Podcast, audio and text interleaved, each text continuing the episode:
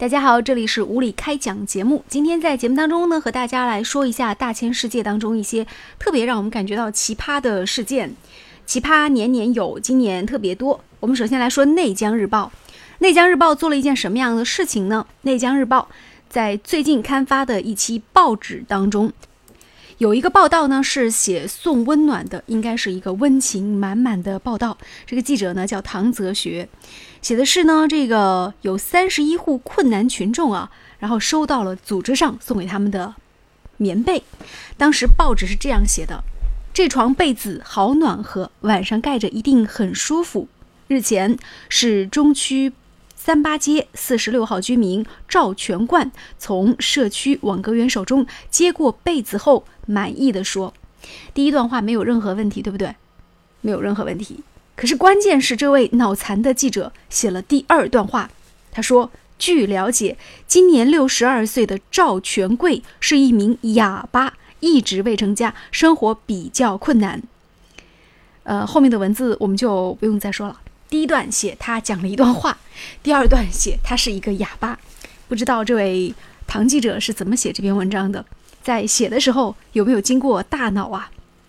当然，现在内江新闻网呢，尽管还能搜索到这个索引内容，但是打开之后呢，相关的稿件已经是被删除了。不过呢，白纸黑字，这报纸啊，竟然是在这个总编辑在对稿的时候呢，也没有能够看出来。所以呢，闹了个笑话，摆了个这样的笑话，让人感觉到真的是贻笑大方啊！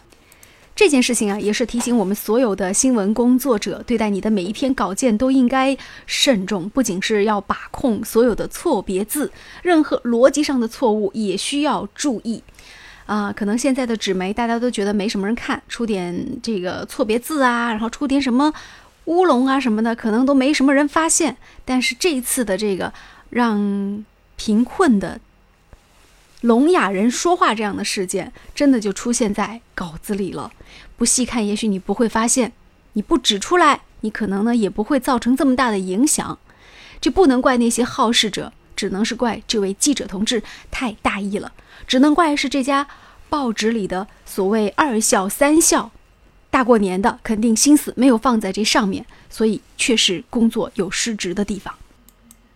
如果说刚才的那件事儿呢，记者是写的时候一不小心，那接下来这件事情呢，可以说是很多女士在嫁人的时候也有一不小心的时候没有留好心眼。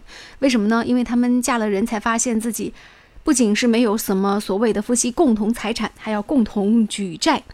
这是来自《新京报》的报道，他们说有这样一个群体，他们都是离婚者，离婚之后若干债主忽然就来到了，说前夫或者是前妻欠下不小的债务，要求另一方还钱，并称呢这是根据婚姻法的第二十四条，也就是说债权人就婚姻关系存续期间夫妻一方以个人名义所负债主张权利的，应当按夫妻共同债务来进行处理。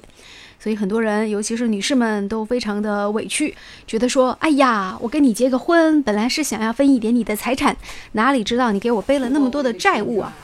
老娘都跟你离婚了，你还让老娘帮你还钱，这是有可能的吗？老娘没拿你一分钱，还要老娘跟你去还这么多钱，这是绝对不可能的，好吧？听起来这些人是挺委屈的，但是也有很多网友说了，那夫妻双方在承诺结婚的时候。那也有规定说，如果是有钱的话，其实大家是共同分呐，有债务共同分担呐，也是应该的一件事情，对不对？哎，这些人是看到了婚姻当中的光明一面，但是呢，却没有看到婚姻当中可能会存在的阴暗面。所以在结婚的时候呢，不妨姑娘们睁大眼睛考察一下你眼前的这个男人，他到底是真有钱还是假有钱？他到底有没有举债？好好调查一下他的经济状况。是很重要的。再不呢，做一个婚前的财产公示，也就是说，这个婚前财产是各自的，那婚前的债务也由各自来背。这样的话呢，会不会会减轻很多不必要的麻烦呢？最后的时间呢，我们来说一下凤姐。呃，凤凰卫视，应该是凤凰网已经提出来要跟凤凰这个凤姐来解约了，就不再是我们的评论员了，而且直接解约的不是凤姐本人，他写的是凤姐团队。凤姐到底背后有没有团队呢？其实是一件很明摆的事情。此地不要无银三百两了凤姐，你看看你微博里和微信里发的那些东西吧，那些文章，你要是敢说那不是广告，或者说你的某些文章，你敢说那不是广告，不是人家付钱让你发的，我还真不相信了。好吧，今天的无理开讲就说到这里。